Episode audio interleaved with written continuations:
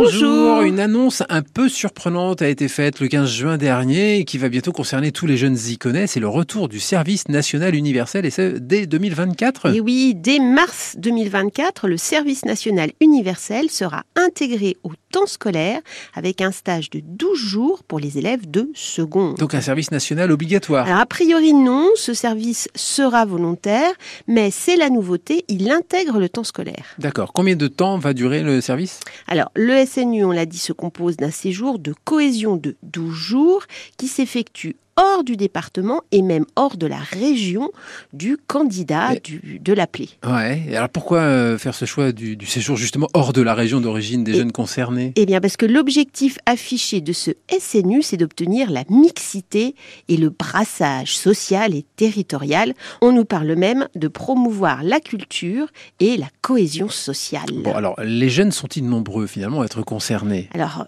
potentiellement concernés 800 000 et pour les motiver, le ministère envisage de financer le permis de conduire des jeunes qui auront effectivement effectué leur SNU dans sa globalité. Et qu'est-ce qu'elle contient cette formation? Alors le séjour contient des activités sportives, des activités culturelles et des initiations au développement durable et à la citoyenneté.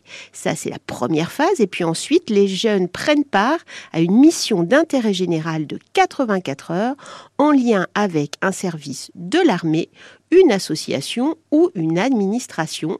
L'idée, c'est de transmettre les valeurs de la République. Bon, d'accord. Quelles ont été les réactions à cette annonce? Bah, Du côté des syndicats enseignants, on l'imagine, très très réservé parce que le temps scolaire serait amputé de 12 jours et puis euh, les professeurs font également remarquer que ces enseignements sont déjà dispensés à l'école. Oui, et puis du côté des jeunes? Alors du côté des jeunes, pas de véritable réaction pour l'instant, mais euh, l'expérimentation de 2022 du SNU n'a pas connu vraiment un succès éclatant avec seulement 22 000 jeunes volontaires.